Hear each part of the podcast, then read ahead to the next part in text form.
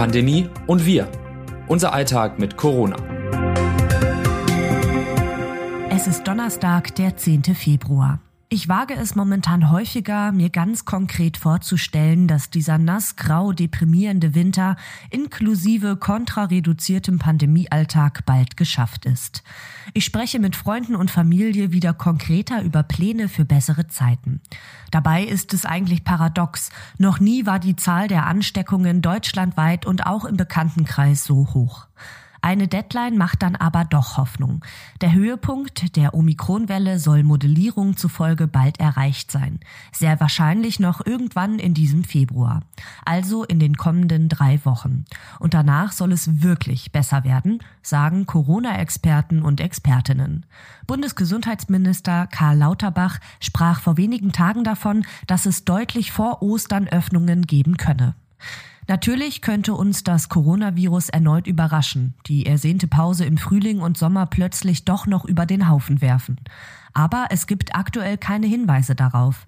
Neue Virusvarianten, die gefährlicher sind, bislang nicht auf dem Radar. Kollabierende Kliniken mit Omikron und bisherigen Maßnahmen laut der Deutschen Krankenhausgesellschaft aktuell wohl abzuwenden. Dann wird uns noch ein Faktor in die Karten spielen. Es wird wieder wärmer. Das wird nicht nur der Stimmung gut tun. Das bremst auch für Monate das Virus ein wenig aus. Eine Pause von Corona im Alltag ist also nicht nur Tagträumerei im Winterschlaf, sondern eine realistische Perspektive für die kommenden Monate. Ich weiß nicht, ob Sie darauf vertrauen können nach all den Erfahrungen der letzten zwei Jahre. Mir zumindest hilft das, noch etwas auszuharren. Erkenntnis der Woche. Erstmals sind Sicherheitsdaten zur Corona-Impfung von 5- bis 11-Jährigen aus Deutschland veröffentlicht worden.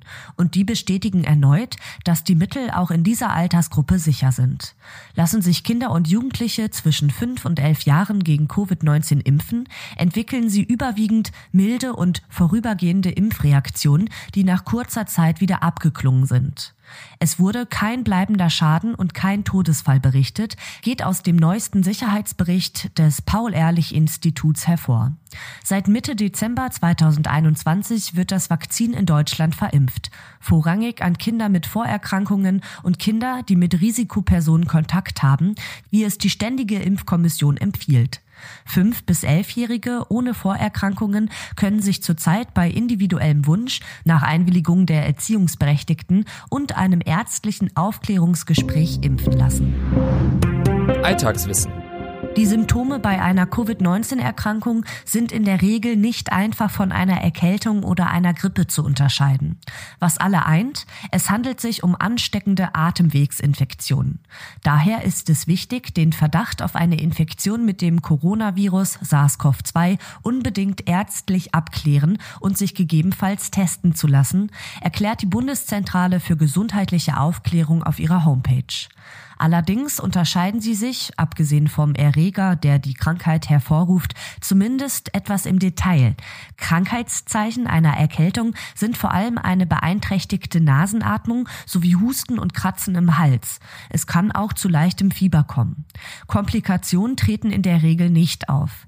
Typisch für die Grippe oder Influenza ist ein plötzlicher Erkrankungsbeginn mit Fieber, Husten und Halsschmerzen, begleitet von Kopf- und oder Gliederschmerzen und meist meist schwerem Krankheitsgefühl. Weitere Krankheitszeichen können allgemeine Schwäche, Schweißausbrüche, Schnupfen, selten auch Übelkeit, Erbrechen und Durchfall sein. Häufige Krankheitszeichen von Covid-19 sind Husten, Schnupfen und Fieber, Halsschmerzen, Kopf- und Gliederschmerzen sowie allgemeine Schwäche und im Verlauf auch Atemnot können hinzukommen. Weitere Krankheitszeichen wie Übelkeit, Bauchschmerzen, Durchfall, Bindehautentzündungen, Hautausschlag, Lymphknotenschwellung und Benommenheit Übelkeit sind ebenfalls möglich, genauso wie Störungen des Geruchs oder Geschmackssinns.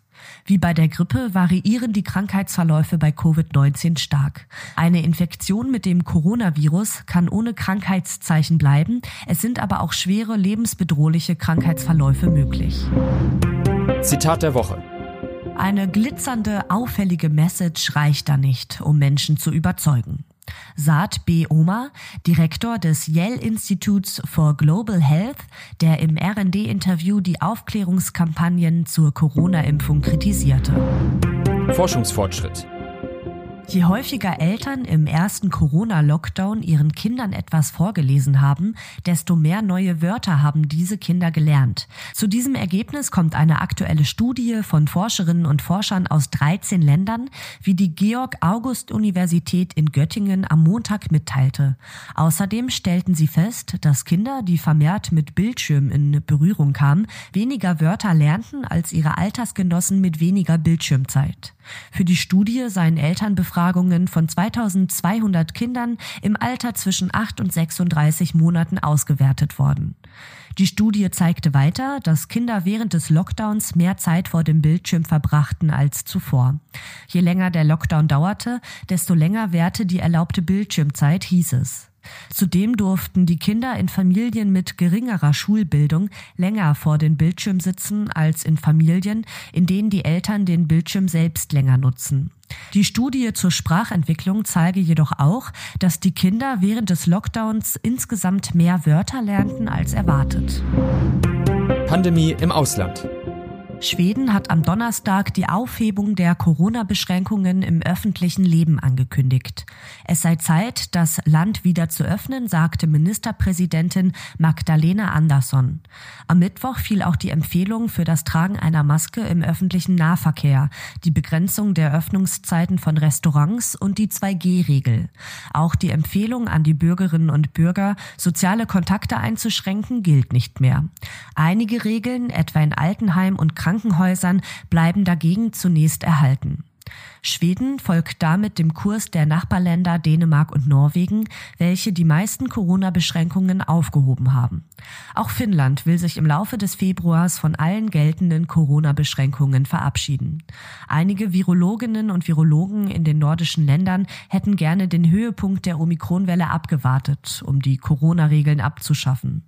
Auch wenn die Pandemie in eine neue Phase übergegangen ist, ist sie definitiv nicht vorbei, sagte auch der schwedische Staatsepidemiologe Andreas Tecknell in der vergangenen Woche auf einer Pressekonferenz. Was kommt? Immer mehr Apotheken werden in den kommenden Wochen eine Corona-Schutzimpfung anbieten.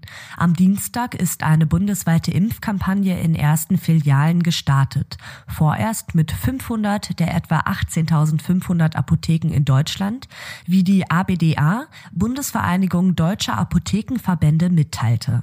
Die Vereinigung erwartet, dass die Anzahl der Apotheken mit Impfangebot in den nächsten Wochen sukzessiv steigen wird. Wer sich impfen lassen möchte, kann teilnehmende Apotheken in der eigenen Umgebung auf dem Online-Portal www.mein-apothekenmanager.de finden.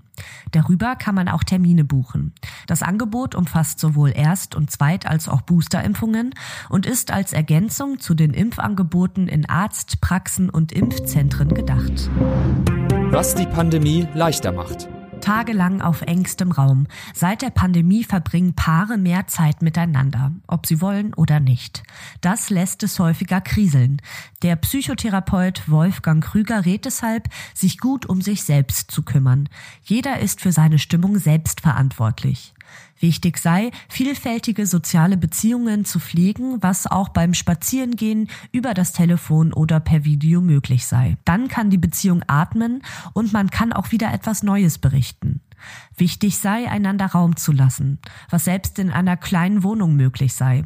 Ich spreche zum Beispiel meine Frau nicht an, wenn sie liest. Beziehungscoach Christine Backhaus sieht den Valentinstag als Gelegenheit, sich gegenseitig zu überraschen und es sich schön zu machen. Selbst wenn dicke Luft ist, kann man sich einen Ruck geben und überlegen, worüber würde sich der andere freuen. Oder einfach mal wieder zu sagen, ich liebe dich oder ich liebe dich, weil. Was sonst noch wichtig ist. Schlechter Schlaf habe langfristig viele negative Auswirkungen auf unsere Gesundheit und erhöht unsere Anfälligkeit für neurodegenerative Krankheiten wie Parkinson oder Alzheimer, erklärte der niederländische Schlafberater und Buchautor Floris Wutterson im RD-Interview. Wenn wir langfristig weniger als fünf Stunden schlafen, produziert das Immunsystem weniger Abwehrzellen. Wir werden anfälliger für Erkältungen, auch Diabetes Typ 2 und Übergewicht werden durch schlechten Schlaf begünstigt. Das A und O seien deshalb regelmäßige Bett- und Aufstehzeiten, um den Biorhythmus zu unterstützen. Dann empfehle ich zweitens, mindestens 10.000 Schritte pro Tag zu gehen. Und drittens, weniger Zeit vor den Bildschirm zu verbringen, vor allem in der Zeit vor dem Schlafengehen, so der Experte. Man solle dann auch nicht mehr aufs Handy schauen. Guter Schlaf sorge dafür, dass man sich tagsüber gut fühlt und genug Energie habe, um alles zu erledigen, was man sich vorgenommen habe. Wenn man nicht gut geschlafen hat, droht schon um 11 Uhr morgens das erste Tief und man fühlt sich wieder schlapp, erläutert Wutason. Das Autorinnen-Team dieses Newsletters meldet sich am Donnerstag wieder. Text Saskia Heinze, am Mikrofon Alice Mecke.